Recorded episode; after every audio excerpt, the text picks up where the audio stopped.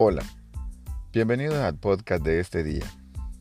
Empezamos con, en este episodio de podcast, veremos algunos elementos internos de COVID y por supuesto también vamos a iniciar con la parte de la planificación de la auditoría.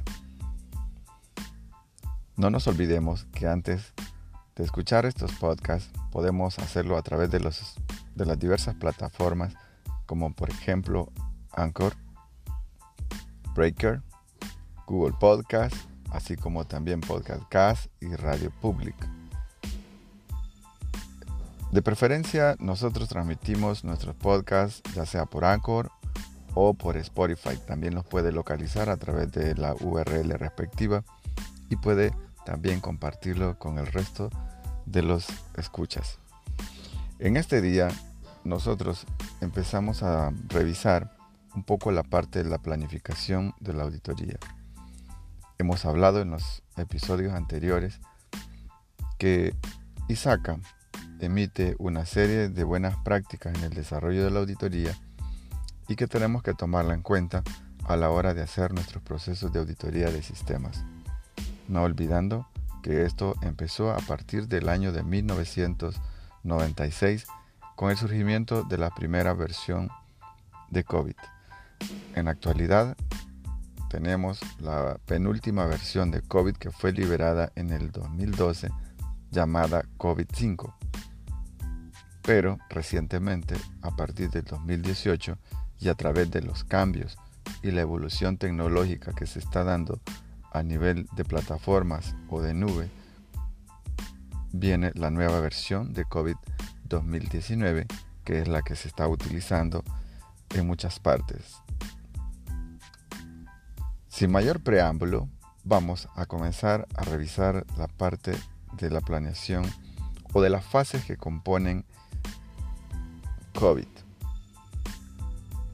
Las fases de auditoría, según ISACA, están compuestas por tres áreas o por tres fases. La primera, el planning. La segunda, el fieldwork o como quien dice el campo de trabajo o la documentación. Y por último están los reportes y el seguimiento, el follow-up.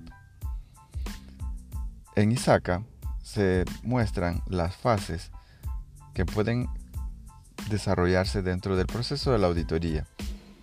Como podemos ver en nuestra lámina número 1, las fases de auditoría que propone ISACA a partir de sus últimas versiones de cómo desarrollar la auditoría, podemos también analizar en qué consiste cada una de ellas y por supuesto ampliar en cada uno de los elementos que en este caso nos corresponden. Los elementos de auditoría a retomar dependerán básicamente de algunos objetivos que se tengan dentro de la auditoría. No olvidemos también que la auditoría puede tener una serie de, premisas o de requerimientos previos, así como también el origen de la auditoría es importante determinarla porque también implica de alguna manera el objetivo, la orientación, el alcance o profundidad que puede tener la auditoría. En la lámina número 1 vemos el planning como la primera fase. El planning es una, como su nombre lo dice, es una serie de elementos que están encaminados a la planificación de lo que se quiere hacer de lo que se quiere llevar a cabo. Durante el proceso de planificación hay una serie de actores que participan en la determinación de este tipo de alcances o este tipo de contenidos en la planificación. También en la documentación o en el campo de trabajo veremos qué es lo que requerimos para desarrollar nuestra auditoría. La parte metodológica que es importante también juegan otros elementos, como por ejemplo eh, la variedad de información a la cual vamos a accesar y también las estrategias de cómo vamos a llegar que ya fueron definidas durante el proceso de la planeación. El campo de trabajo puede ser relativamente pequeño o puede ser amplio. Todo esto va a depender de la cobertura o del alcance que tenga la auditoría. Como hemos visto en anterior episodios, vimos que por ejemplo eh, el COVID 4.1 que tenía un framework alrededor de 34 objetivos de control, pero no todos los objetivos de control se desarrollan. También el auditor, y en este caso los que solicitan la auditoría, pueden determinar cuáles son sus áreas de interés, cuáles son sus áreas de mayor vulnerabilidad. Y dependiendo de eso, también pueden hacer una auditoría focalizada sobre algunos aspectos fundamentales. Al final del episodio de este día, que está dividido en dos o tres segmentos, podrá encontrar cuáles van a ser las áreas de interés de nosotros y cómo vamos a hacer para trabajar sobre la auditoría en el campo. Para lo cual necesitamos, obviamente, un lugar donde trabajar. Estos lugares tienen que cumplir ciertas características, sobre todo que tengan que ver con la parte tecnológica. No podríamos desarrollar una auditoría donde hay elementos relativamente pocos o muy escasos de auditoría, porque simple y sencillamente sería un trabajo en donde no vamos a generar mayores aportes, porque a la mucha deficiencia tecnológica a nivel de procesos, a nivel también de equipos o de conocimiento a nivel de recurso humano, pues difícilmente vamos a sacar buenas conclusiones al final de la auditoría. No podríamos hacer un reporte o un informe con muchas carencias. Por lo tanto, es importante que conozcamos en qué lugar vamos a trabajar, que tengan ciertas características que luego las vamos a ir detallando. En la fase número 2 de la auditoría y en la fase número 3, sobre todo la parte del reporte, hay una serie de elementos que hay que considerarlos. Entre los reportes que son los sumarios, es decir, el resumen como resumen técnico, así como el informe en donde vayan los hallazgos y también las posibles consecuencias o nivel de impacto que puede tener estos hallazgos o la forma de darle un seguimiento correspondiente. En la lámina número 2 comenzamos a definir en detenimiento cuáles son las principales actividades que se requieren para la planificación de la auditoría. Y como podemos ver,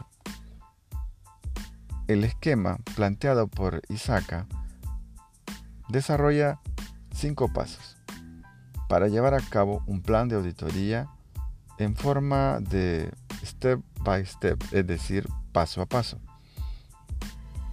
Primero, para crear el programa de la auditoría, necesitamos determinar los objetivos. Definir la auditoría en términos primero subjetivo, que es identificar qué áreas serán auditadas. Como decíamos anteriormente, vamos a determinar cuáles son las áreas que nos interesan o cuáles son las áreas que nos han enviado a auditar.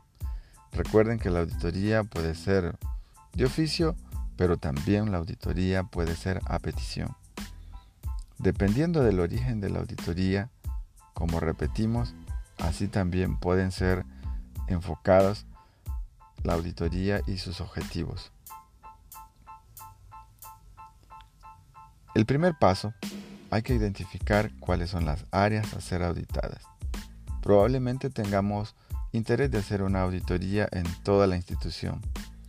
Pero también tenemos que considerar nuestra capacidad, tanto a nivel de recurso humano como también la capacidad técnica para llevarla por buen puerto.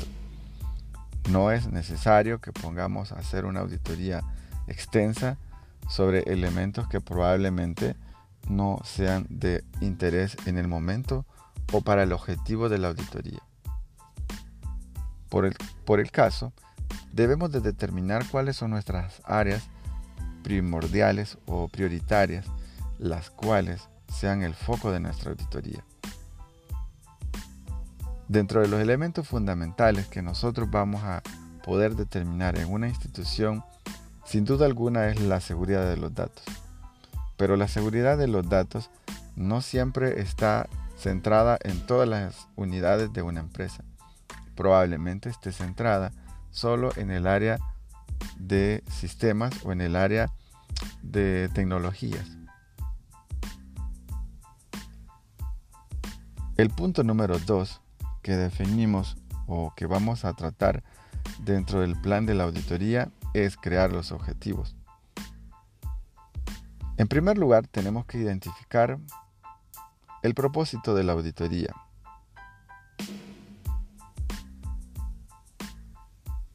Y el propósito de la auditoría es fundamental para determinar o decir hacia dónde nos vamos a ir.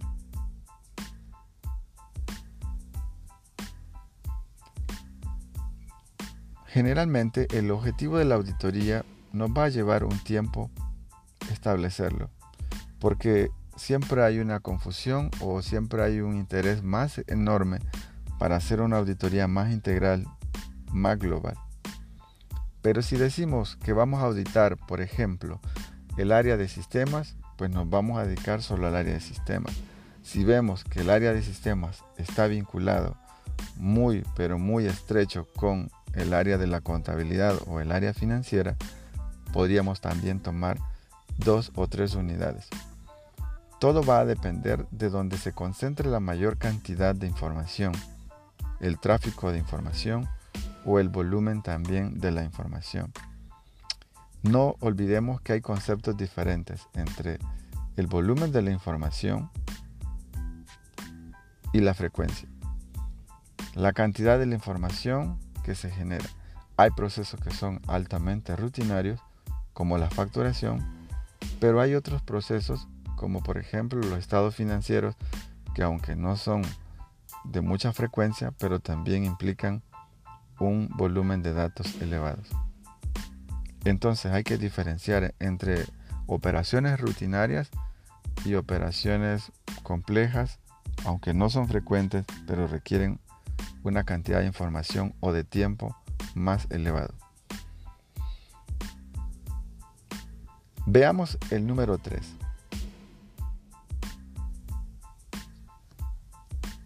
En el paso número 3 de la auditoría de sistema, vamos a definir básicamente el alcance. ¿Hasta dónde vamos a llegar dentro del proceso de la auditoría? El alcance nos va a decir a nosotros, podemos tener eh, alcances definidos por funciones o por procesos, o también podemos tener alcances definidos por áreas físicas.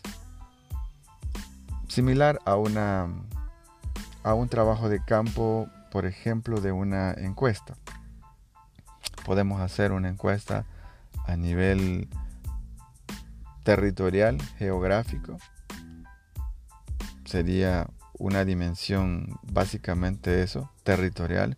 O podríamos también hacer una encuesta eh, en línea, no ya no involucraría la parte geográfica, pero sí algunas características como la segmentación. Entonces, eh, el alcance de la auditoría está determinado por, como dijimos anteriormente, por los objetivos o por el origen de la misma auditoría. El alcance de la auditoría probablemente no la establezcan o probablemente nos la tengamos que establecer, dependiendo su origen. También en muchas ocasiones la auditoría está sometida o está sujeta a la disponibilidad de un presupuesto de tiempo y obviamente de dinero. Dentro de los criterios que nosotros tenemos que tener para determinar el alcance de la auditoría son algunos.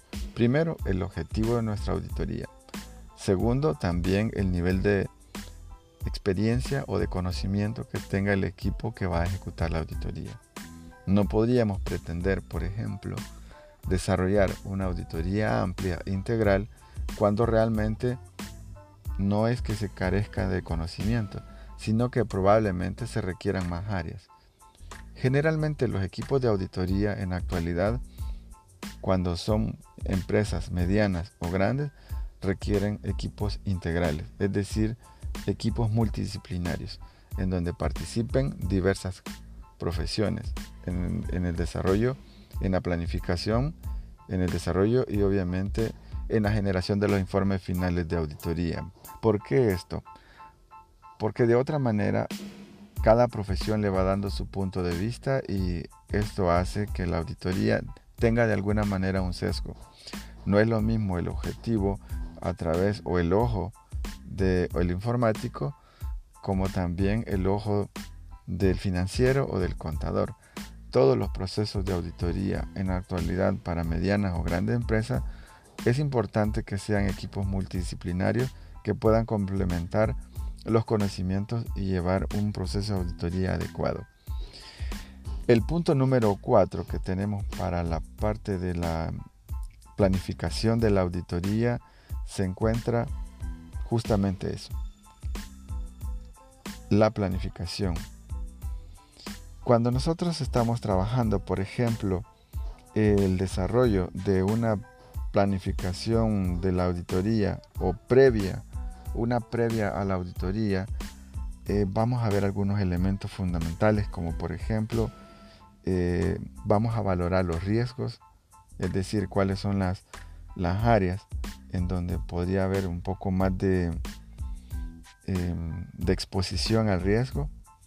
También vamos a encontrar em, el equipo que nos va a apoyar. Y también vamos a definir nuestras áreas de enfoque. En este episodio vamos a definir nuestras áreas de enfoque para el desarrollo de las actividades posteriores del semestre.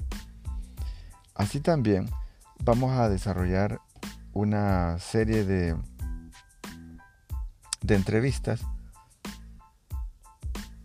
para poder definir en pocas palabras eh, hasta dónde vamos a llegar.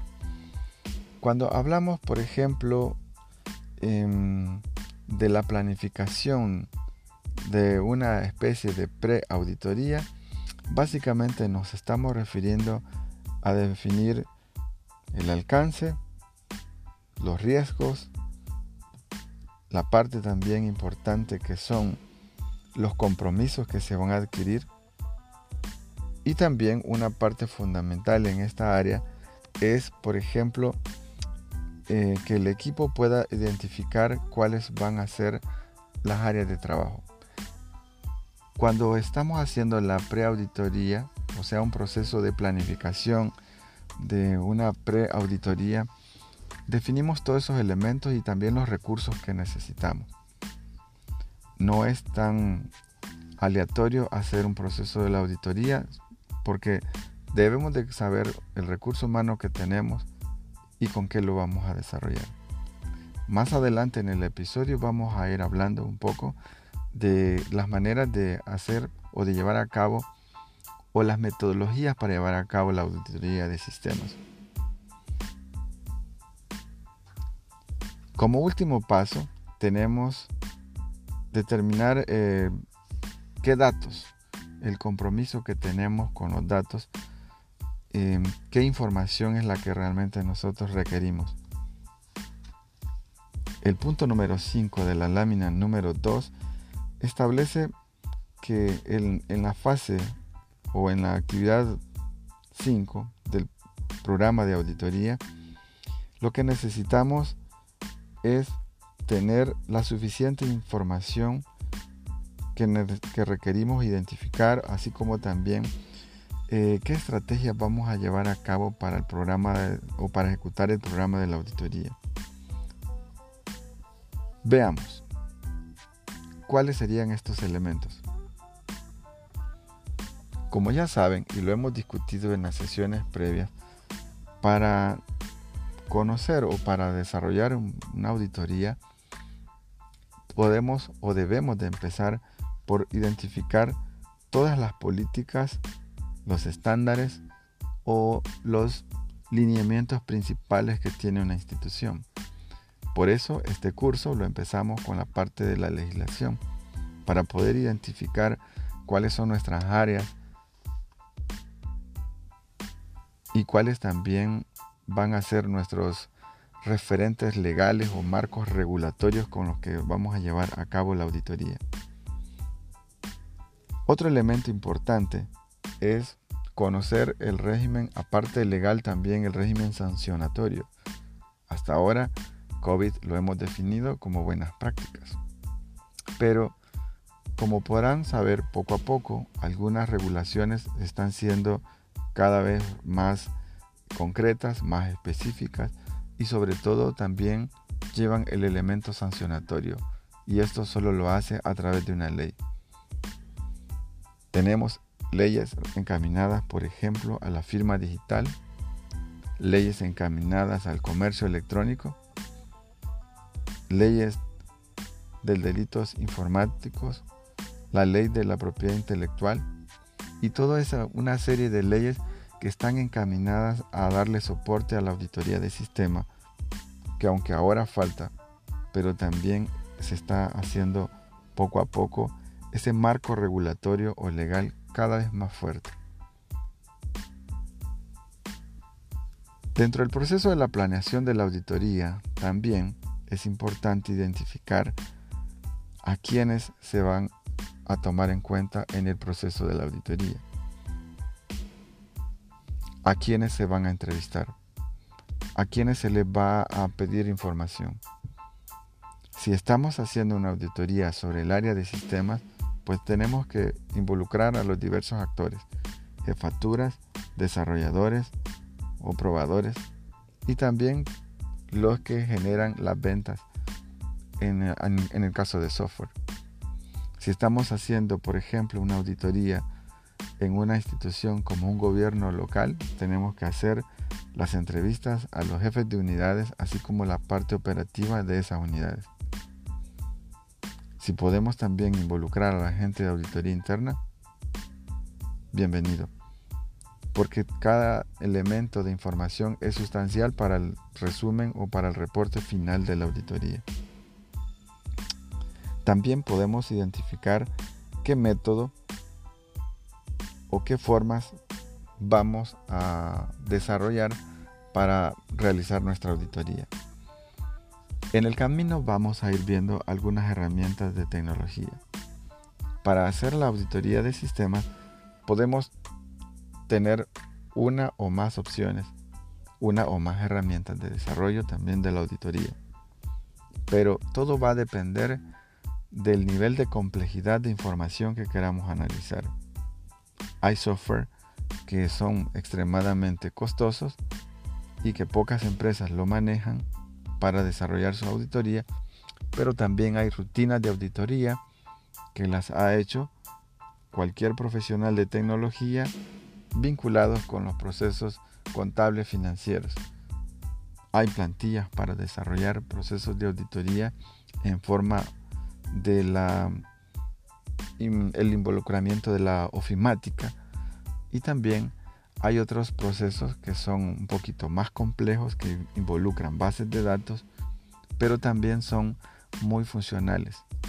Por lo tanto habrá una serie de formas de llevar a cabo la metodología o mejor dicho hay una serie de herramientas que permiten llevar a cabo la auditoría de diversas maneras y eso también implica el nivel de complejidad del proceso de la auditoría. Otro elemento importante es que dentro del proceso de la planeación de la auditoría, los auditores planifican o, o pueden identificar las necesidades de ciertas herramientas o de ciertos controles que se quieran llevar a cabo. Estos controles pueden ser desarrollados a través de herramientas de ofimática o también pueden ser herramientas ya de consumo masivo. Hay una serie de herramientas para llevar a cabo esto.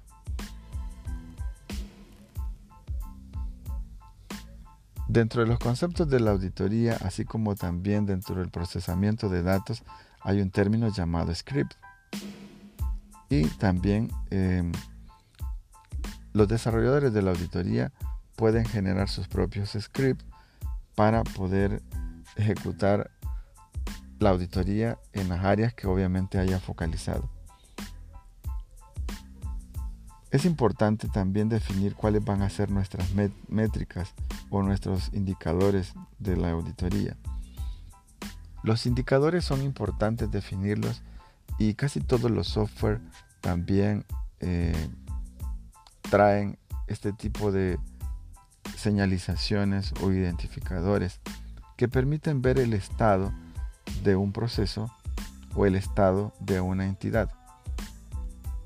Los indicadores que están categorizados también nos permiten a nosotros lograr dimensionar y hacer una comparación entre lo que hacemos o lo que deberíamos. Entonces, definir estos criterios no va a ser una cuestión de la noche a la mañana, sino más bien es un proceso de evolución en el cual usted va identificando cuáles son los puntos más fundamentales que quiere dimensionar o que quiere monitorear. Para eso hay muchas estrategias que se ocupan y que son implementadas dentro de los software. Entre estos, por ejemplo, están los semáforos, los colores, rojo, por ejemplo, que es un proceso que está en mucho riesgo o en riesgo muy crítico, el color eh, amarillo, que está como en precaución, y el color verde, que está en un proceso estable, que es un proceso saludable y por lo tanto requiere menos atención. Todos estos colores, por ejemplo, son producto de la evaluación o de la medición de esos indicadores. Los indicadores podrían estar ya en una plantilla como una preforma y obviamente el desarrollador, en este caso el auditor, usted que me estaba escuchando, puede crear esas plantillas. Veamos, ¿cuál es el objetivo de la auditoría en este caso? En la lámina 2 podemos ver eh, eh, objetivos subsidiarios y también objetivos primarios. Es decir, veamos los primarios. Uno de los objetivos que nosotros buscamos dentro de la auditoría es básicamente examinar el sistema en general. También podemos hacer una verificación de toda la parte contable, financiera, de sistemas, de bases de datos, de información, de seguridad de la información, entre otros. Pero no se les olvide una cosa fundamental. Ningún proceso de auditoría es hecho en forma automática, es decir, que no haya sido programada o haya sido procesada o invocada por un humano. Por lo tanto, el humano es un elemento fundamental dentro del proceso de la auditoría. ¿Qué otras cosas se hacen dentro de la auditoría? Bueno, la verificación de la autenticidad, por ejemplo, o la veracidad de las transacciones. Cuando hablamos de la autenticidad nos estamos refiriendo a que la persona que está haciendo una operación, en este caso, por ejemplo, una compra, sea la persona que dice que es la propietaria de dicha compra o de dichos documentos, en este caso una tarjeta de crédito podría ser.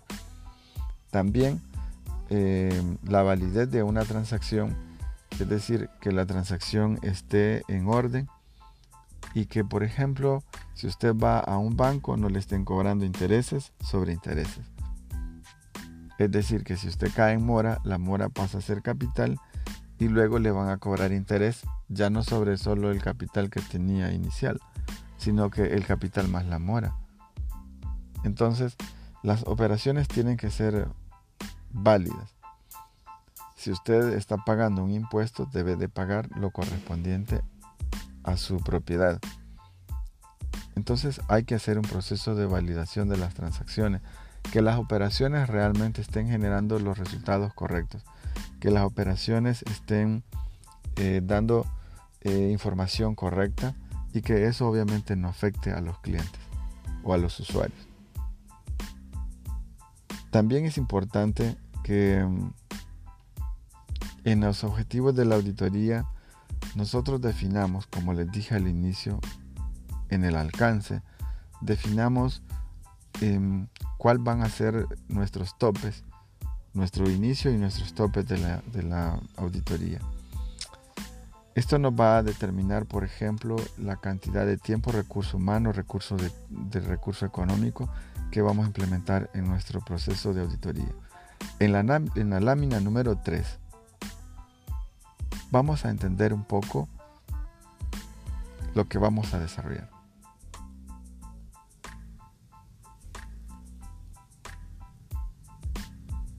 Como podemos ver en la lámina número 3, las formas de llevar a cabo la auditoría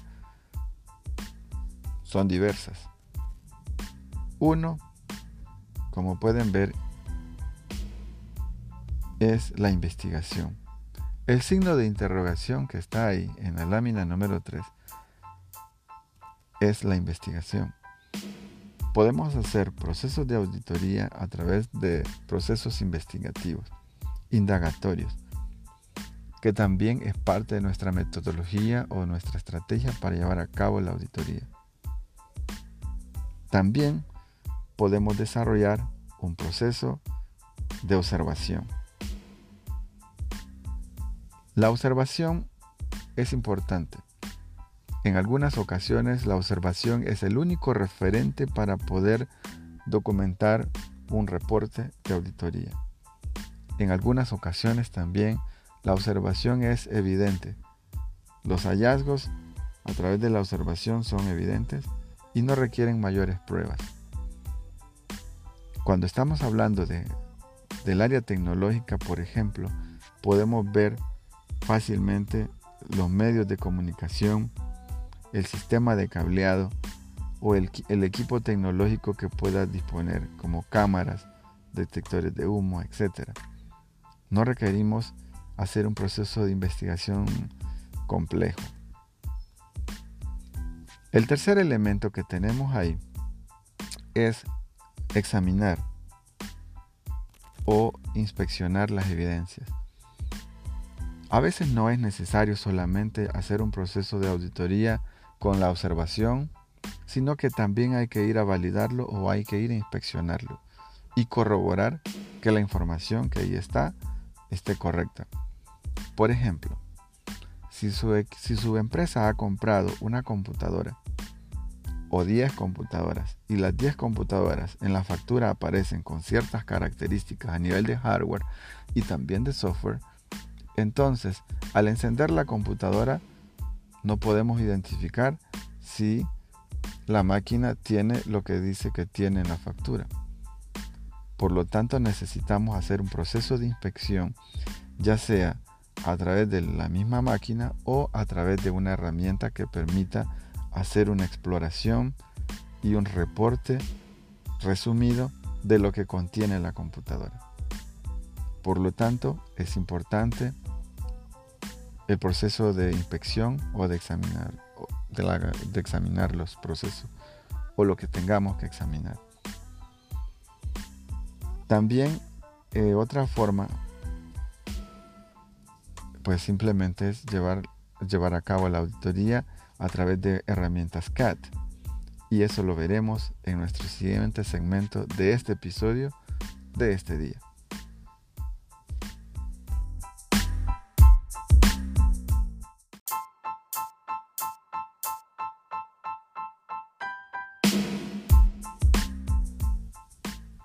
Bien, continuando con el episodio de este día y el segmento 2.2 relacionado a las formas de llevar a cabo la auditoría de sistemas que tenemos en la lámina número 3 del Jamboard, vamos a encontrar que uno de los elementos importantes que se ocupa en actualidad y desde hace mucho tiempo son las CAT. Pero, ¿qué son las CAT? Las CAT son las técnicas de auditoría asistidas por computadora o como decimos las Computer Assistant Audit Techniques. Y esto lo que hace básicamente es ocupar herramientas de ofimática para desarrollar los procesos de auditoría. Como podemos ver en la lámina número 3, las CAT son prácticas o es la computadora a través de una serie de elementos o de plantillas con las cuales se automatizan las rutinas de auditoría, ya sea para procesos contables o procesos de verificación de la auditoría y la forma de llevarse a cabo. Por ejemplo, si usted quiere ocupar las CAD, puede hacer rutinas de auditoría en Excel para poder validar saldos, para poder validar cuentas o para poder validar resultados. Dentro de Excel, por ejemplo, hay rutinas de auditoría. Usted, si tiene activa su computadora, puede verificar en Excel que hay rutinas de auditoría y también hay un proceso de seguimiento dentro de las disponibles opciones que tiene Excel. Si usted, por ejemplo, quiere ver de dónde se origina un resultado o, una, o un total, entonces puede activar los procesos de auditoría en Excel, las rutinas que tiene y puede ver sus precedentes y también sus, antecedentes, sus precedentes y la parte también de dónde viene una fórmula y hacia dónde va también, ya sea dentro del mismo libro de Excel o también en diversos libros o mejor dicho dentro de diversas hojas del libro de Excel. En este caso nosotros vamos a verificar por ejemplo que las CAT lo que tienen es rutinas que nos facilitan los procesos. ¿Qué otra cosa es importante conocer de las CAT que luego las vamos a implementar? Pues las CAT nos permiten a nosotros ocupar los menores tiempos posibles para desarrollar procesos que probablemente nos lleven más tiempo si los hiciéramos a mano o con calculadora. Además, nos permiten dar de alguna manera la confianza de tener procesos automatizados o sistematizados y que permitan validar los resultados.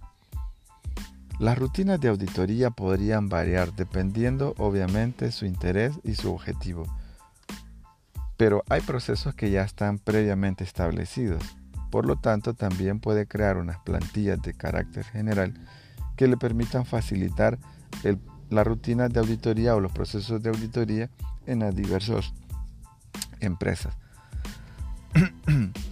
en este caso, por ejemplo, podemos ver que mm, las CAT nos facilitan no solamente em, ejecutar la auditoría, sino que también las CAT nos motivan a poder conocer, ampliar o reforzar nuestros conocimientos o el dominio que se tiene sobre herramientas de la ofimática como Excel. En el tercer elemento de las CAD que son incluidas básicamente es, em, es hacer productivas sus herramientas de oficina para los procesos de auditoría. Dentro de las CAD podemos encontrar una serie de herramientas de software con las cuales podemos hacer la auditoría de sistemas. Estas herramientas de software son Excel, Word, por ejemplo, o algunos programas que también nos faciliten el desarrollo de la auditoría. Como cuáles, por ejemplo, programas de verificación o de inspección de software o de hardware así como de redes. Y también es importante que podamos nosotros mismos crear nuestras propios templates o nuestras propias plantillas para validar o, realizar la auditoría. Podemos hacer, por ejemplo, templates o plantillas para evaluar el recurso humano, para evaluar hardware. Podemos hacer checklists para software o hardware Podemos también eh, hacer em, rutinas para la parte de la comunicación, entre otras. Las CAT son altamente utilizadas dentro de la auditoría de sistemas. Y una cosa fundamental para el gremio de los contadores o el gremio de la gente que se dedica a la auditoría es tener un amplio dominio de las herramientas como en este caso de Excel. Por lo tanto, durante este desarrollo vamos a ver las competencias de cada uno de ustedes y de poder desarrollarlas. Vamos a ver el nivel de conocimiento acerca del manejo de las herramientas, en este caso de Excel. Generalmente esa es una de las rutinas que más problemas le da a la gente, pero también debemos de entender que son de los procesos también de mayor valor que tiene dentro de la auditoría y obviamente en su campo profesional. Así es que hay que tomarle mucha atención a las CAT. Durante el desarrollo de este curso les vamos a pedir que tengan un nivel medio o avanzado del Excel. No basta, por ejemplo, con hacer gráficas. Durante el proceso de la auditoría o la utilización de las CAD, por lo tanto, se requiere que usted tenga conocimientos avanzados del Excel. Todas las herramientas avanzadas de Excel deben de ser de su dominio. Así es que, como parte de la auditoría de sistemas, requerimos y sabemos que está usted con este conocimiento. Por lo tanto, vamos a desarrollar la auditoría de esta manera. Si tiene algún problema de deficiencia o algún desconocimiento sobre la herramienta, pues estamos a tiempo para que usted pueda actualizarse. En la lámina número 3, continuando con el proceso de la auditoría, podemos ver, por ejemplo, que el proceso de la auditoría de sistemas, como hemos hablado, parte de establecer hacia dónde se va a desarrollar la auditoría, los objetivos de la auditoría, los métodos que vamos a hacer para recolectar toda la información requerida dentro de la auditoría y por supuesto su posterior análisis. Su análisis del por qué pasa es una cosa o por qué no pasa otra cosa. Es importante que en el proceso del análisis intervengan más de una cabeza, porque justamente eso nos va a permitir a nosotros dar una opinión más confiable, más segura de lo que estamos viendo. En los trabajos de campo es importante que la gente no dé una opinión a priori, es decir, que no dé una opinión sin una base fundamental ni un análisis respectivo. De hecho, las opiniones están censuradas de alguna manera hasta que no aparezca el reporte final. Es ahí donde aparecen las observaciones y en un buen tono.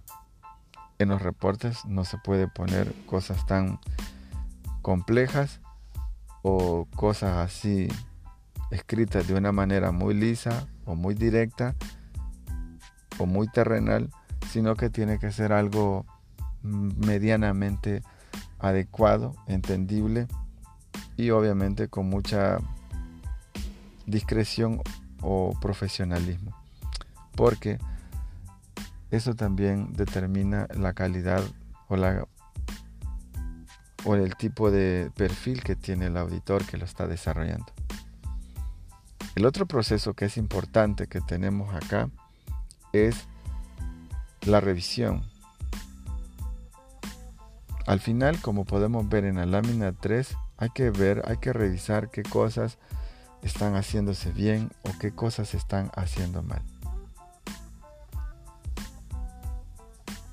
Veamos nuestra lámina número 3 y como les decía, nosotros tenemos, por ejemplo, acá eh, las formas de llevar a cabo la auditoría y que cada una va a depender básicamente de la cantidad de cosas que se tengan disponibles o complementarias.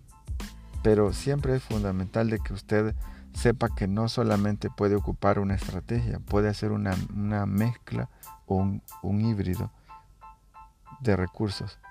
Lo importante es que usted pueda determinar la auditoría o los resultados de la auditoría sean lo más cercanos a la, parte objetiva. Pasemos a la lámina número 4. Aquí podemos ver, por ejemplo, el workflow o la secuencia del plan de la auditoría. Repasando en algunos elementos que hemos hablado durante este episodio de este día, vamos a entender o vamos a tener claro que el workflow o la secuencia de pasos que nosotros necesitamos para llevar a cabo la auditoría implica por comprender el contexto de la empresa y sus estrategias. Eh, como punto número uno, en la lámina número 4 vamos a ver que es importante comprender la empresa. Cuando nosotros llegamos a un lugar a trabajar como un empleado o a trabajar en un proceso de auditoría, siempre es importante conocer el contexto, a qué se dedica la empresa, desde cuándo está elaborando, la cantidad de personal que tiene, el tipo de especialización que tiene su personal, qué políticas tiene, qué lo regula, ya sea una regulación interna o una regulación externa, a qué está sometido, qué debe de cumplir, a qué está facultado para hacer. De esta manera vamos a conocer el contexto de la empresa. Y una cosa que es importante en el proceso de la auditoría es que hay estándares. No podríamos hacer una auditoría si no tuviéramos estándares. Entonces no tendría cómo compararlo. Por lo tanto, es importante conocer todo el marco regulatorio, estándares o buenas prácticas que rigen a un negocio. De esta manera puedo decir esto está bien o esto está mal. Esto sería como por ejemplo decir tengo un buen estudiante o tengo un mal estudiante. Un buen estudiante podría ser aquel que saca buena nota para alguien, pero otro podría decir no, un buen estudiante es aquel que saca buena nota pero también se porta bien. Entonces ya son otros estándares. Y cada uno de ustedes va a poder establecer o va a poder conocer los estándares o el contexto que maneja cada empresa. De esta manera es que sí vamos a poder llevar a cabo una correcta auditoría. Conociendo todo su contexto nos va a dar a conocer elementos fundamentales y por lo tanto sí podría conocer a qué está sometida y cuáles son los estándares a los que debe de cumplir. También es importante que conozcamos las metas de la empresa, es decir, hacia dónde va, qué pretende la empresa, a cuánto se vea en el futuro y como les dije, de dónde viene también, cómo ha sido su evolución o su crecimiento. En los procesos de auditoría, generalmente cuando son tiempos muy extensos, la gente que está siendo auditada termina vinculándose con la gente que está haciendo la auditoría. Y eso obviamente lleva a hacer conclusiones o recomendaciones o reportes de alguna manera subjetivos o sesgados. También es importante conocer el perfil que hay de riesgo, es decir, a qué estamos expuestos nosotros no podríamos hacer una auditoría si no podemos dimensionar a qué riesgos está expuesto una empresa. Y aquí pueden haber una serie de herramientas para poder hacer una valoración de riesgos. El PM propone una forma o una matriz de riesgos en donde se valoran dos cosas fundamentales. Uno es la probabilidad de ocurrencia y el otro elemento es el nivel de impacto de esta ocurrencia. Como casi un estándar a nivel global, Esas dos variables son fundamentales, tanto en PMBOK para la administración de proyectos que ahora lo retoma COVID 2019, como también una serie de otros estándares en donde valoran las mismas variables, la probabilidad y el impacto. ¿Qué otra cosa es importante que comprendamos? Bueno, es importante que comprendamos todo lo que está relacionado con las tecnologías. Hablamos una vez que una cosa es el gobierno y otra cosa es la gobernanza. El gobierno es lo que está legalmente establecido y nuestra gobernanza es nuestro estilo de llevar a cabo ese gobierno. Por lo tanto, hay que entender cómo está compuesto un gobierno y también comprender hacia dónde va esa gobernanza, cómo es esa gobernanza. Similar a cuando usted ve, por ejemplo, em, un profesor. Probablemente un profesor le dé un contenido y usted le entienda más o menos. Pero otro profesor le da un contenido que probablemente es más complejo y usted le entiende más. Porque el nivel de manejo es diferente. Entonces, a esos diversos estilos es que nosotros vamos a también a comprender dentro del contexto de la empresa en la que estemos desarrollándonos. Como punto número dos, hay que determinar los componentes de la auditoría de sistemas. Y es de lo que estamos hablando. De alguna manera, la gobernanza. También determinar el portafolio de la auditoría de sistemas y también definir el universo o la cobertura de nuestra auditoría de sistemas. Hemos hablado que vamos a definir aquellas áreas que sean de mayores em, riesgos, de mayores contactos con la información y la tecnología y que representen mayores impactos en el, en el desarrollo normal de las operaciones.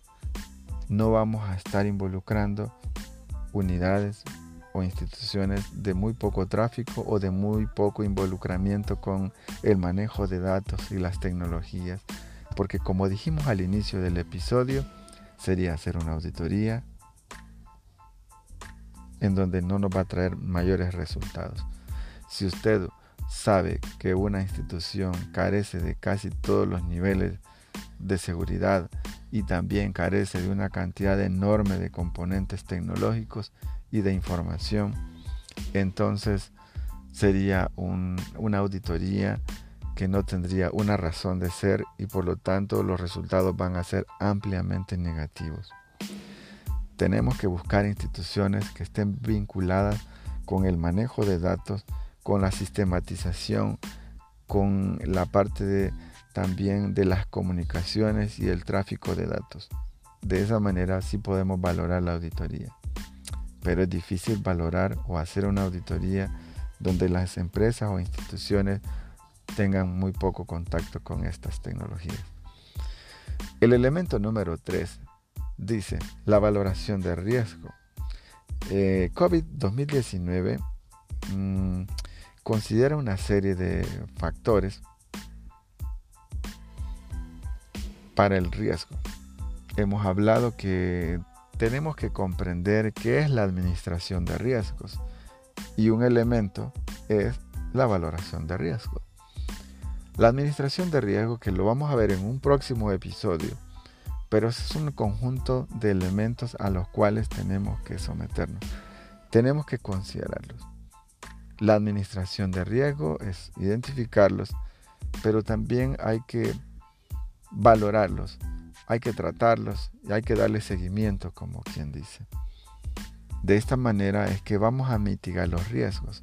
Ustedes saben que el riesgo es inherente, es decir, que el riesgo está en todos lados y que los riesgos no los vamos a eliminar, pero sí podemos reducirlos.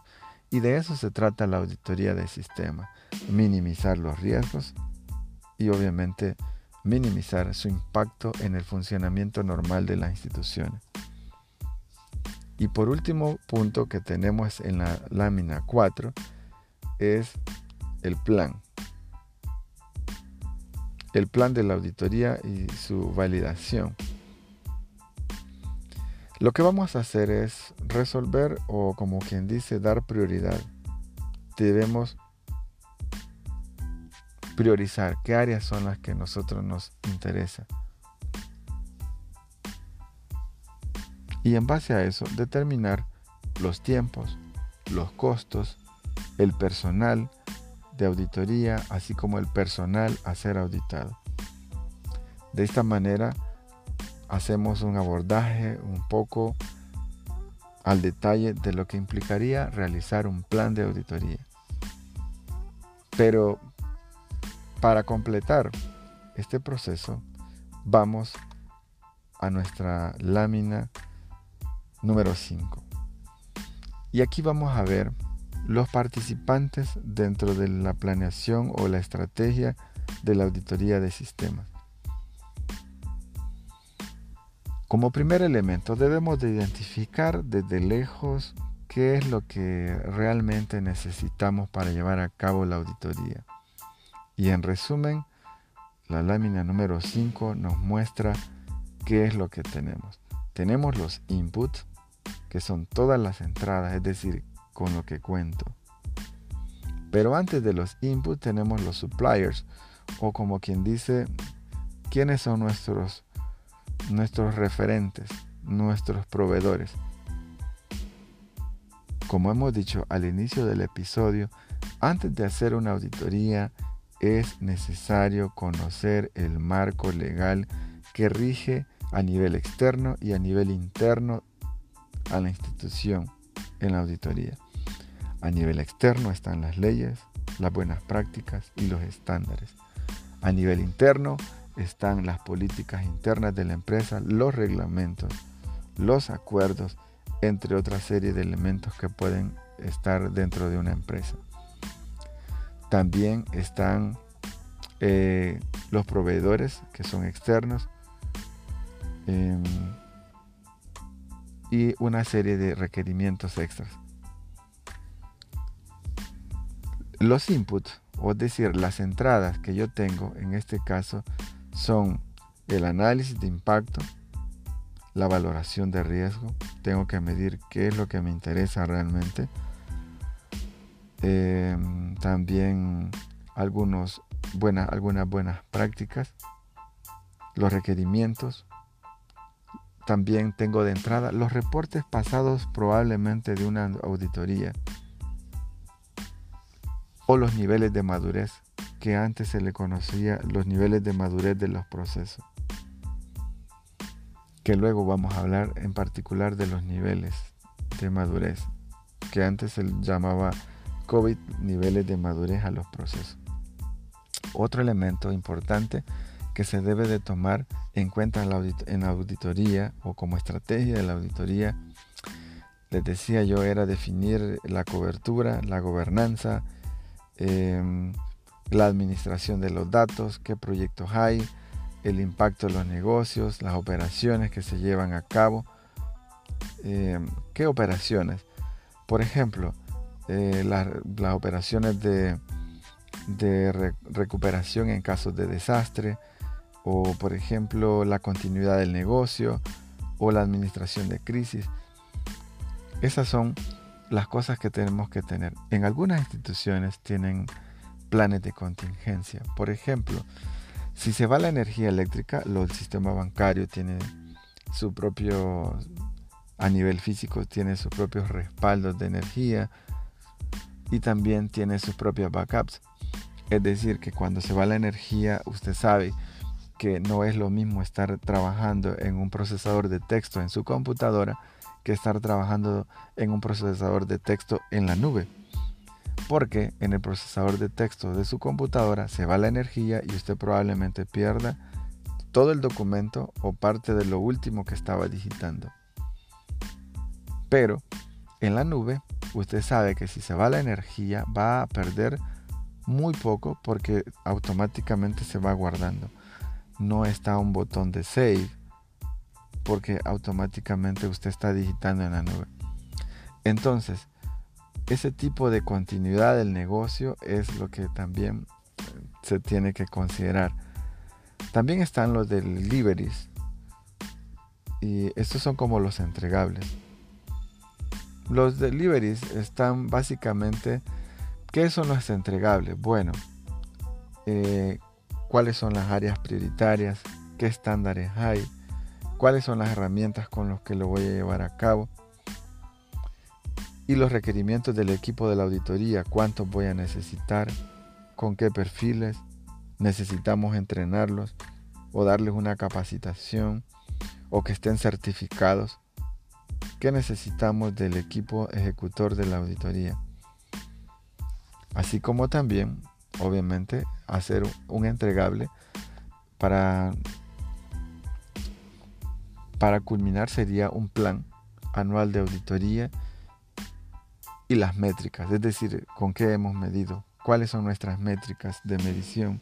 Si yo estoy midiendo, por ejemplo, la pobreza de un país o el nivel de vida o la calidad de vida de un país, entonces tengo que generar una serie de elementos que sean medibles, que sean comprensibles, como por ejemplo el ingreso per cápita, em, el número de las familias que dependan, el ingreso promedio salarial, la profesión, su comodidad, es decir, su estructura eh, habitacional, entre otra serie de cosas como por ejemplo la disponibilidad o acceso a las tecnologías. Entonces eso nos va a permitir a nosotros establecer una serie de métricas. También hacia quién vamos a orientar nuestros procesos de auditoría el administrador principal, comité de auditoría o auditor externo o el CEO. Y quienes también participan en la auditoría, los ejecutivos, los miembros del comité, auditores internos, consultores, quienes son los que participan en un proceso de auditoría. Entonces, como podemos ver, nosotros tenemos una serie de elementos importantes que considerar dentro de la auditoría de sistemas. Y con esto cerramos nuestro episodio, no sin, no sin antes recalcar o retomar que el proceso de planificación de la auditoría trae cinco fases y que cada fase tiene elementos que van desde determinar las áreas de interés a auditar, sus objetivos, quiénes son los involucrados, los que van a participar, así como también eh, dijimos nosotros cuáles van a ser em, nuestro alcance de la auditoría, cuáles son los requerimientos legales externos o internos que debe de cumplir la entidad o la empresa a auditar, así como también otra serie de elementos como los requerimientos regulatorios, los métodos, si los procesos de auditoría son a nivel de archivos o de registros, vamos a necesitar probablemente ocupar las estadísticas para poder establecer una muestra de todo el universo que debemos de auditar. Si vamos a hacer procesos de rutina de auditoría a nivel físico, probablemente no tengamos que revisar todos los equipos. Vamos a tomar una muestra de la cantidad de equipos que sea. Como les dije al principio, el alcance, la profundidad de la auditoría va a depender en buena parte de la experiencia que tenga el equipo auditor y también de su cobertura, tanto ya sea establecida por una entidad externa o también a petición interna de la misma empresa. Así que en el siguiente episodio vamos a hablar sobre las áreas de interés, en este caso de nuestro semestre.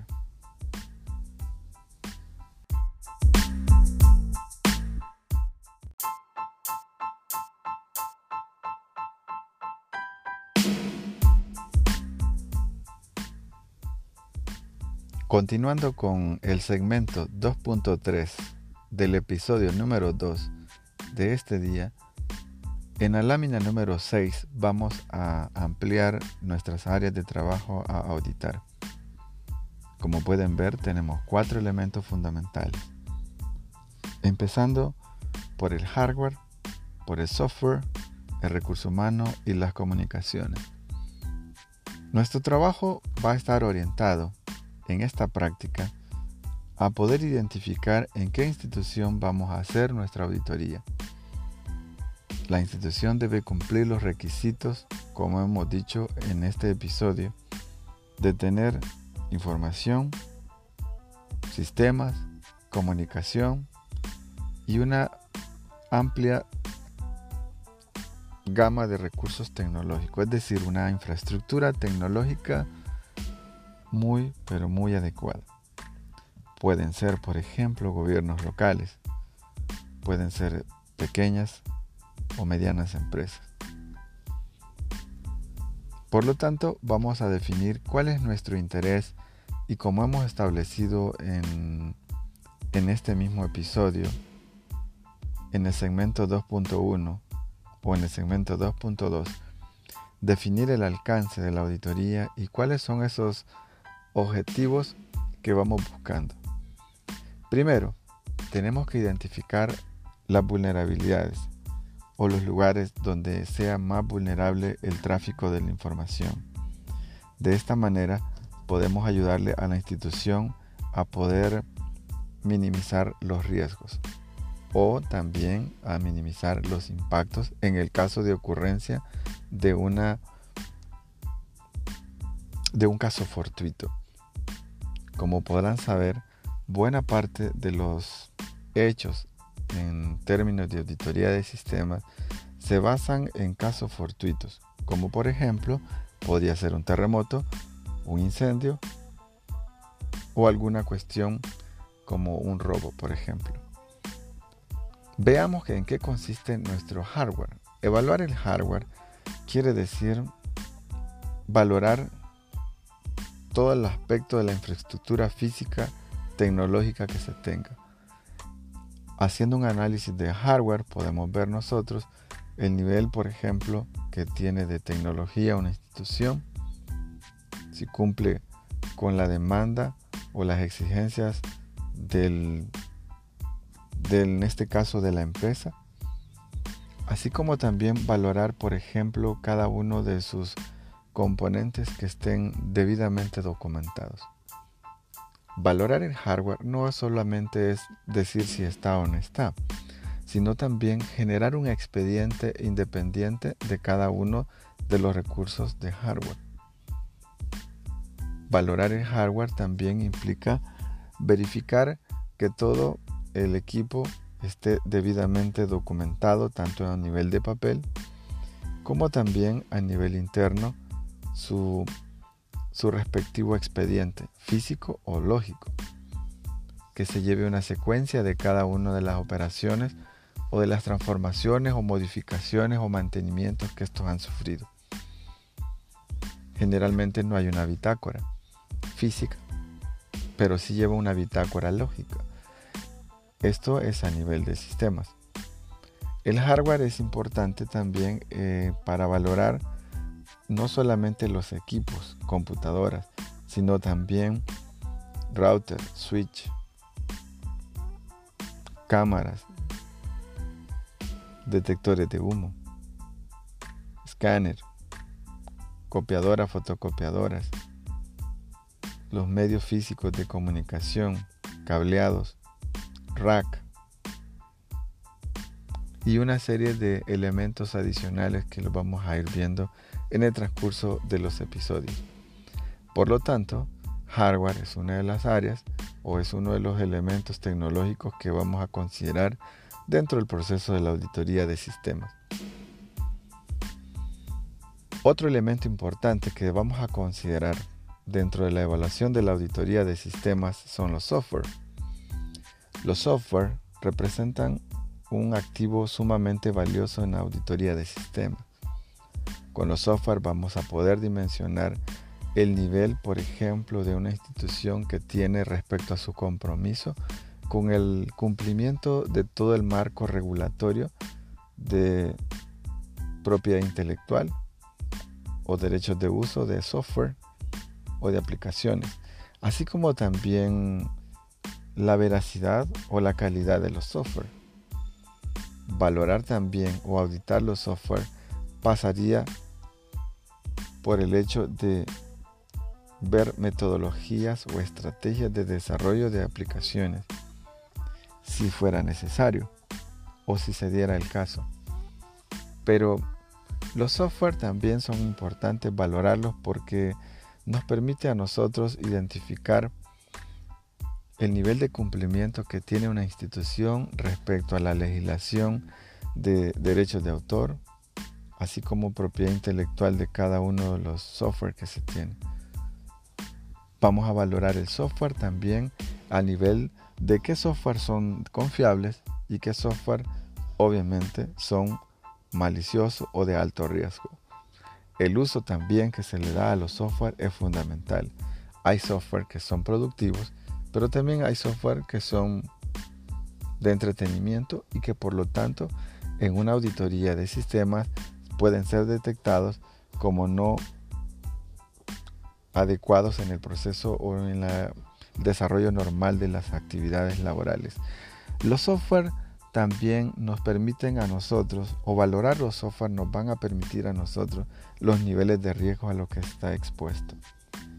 Podemos determinar, por ejemplo, si hay vulnerabilidades o hay riesgo o hay un factor de riesgo dentro de una computadora a través de su software, ya sea instalado de manera voluntaria o instalado de forma maliciosa. A nivel también de software es importante que detectemos cuáles van a ser aquellos elementos de seguridad previa a una afectación o también a nivel de software cuáles son aquellos que le van a dar tratamiento media vez sea o se haga presente una afectación o también podríamos darle seguimiento. Es decir, que los software también nos van a permitir a nosotros detectar en forma temprana una invasión, por ejemplo, de un virus, o también restringir el acceso a este tipo de programas. En otro caso, también podemos valorar los software que son correctivos, es decir, vamos a considerar aquellos software que sean preventivos a una invasión como virus y también vamos a considerar aquellos software que son correctivos, es decir, corregir cuando ya están dentro de la computadora o dentro de los archivos. Por lo tanto, el área de software es sumamente importante. También vamos a ver los perímetros de seguridad a nivel, de, a nivel lógico que hay dentro de la seguridad informática, como firewall. Y como también vamos a trabajar esos perímetros de seguridad, ya sea em, desde la óptica del usuario o también desde la óptica del auditor. Como tercer punto, vamos a valorar o vamos a considerar dentro de la auditoría de sistemas el recurso humano.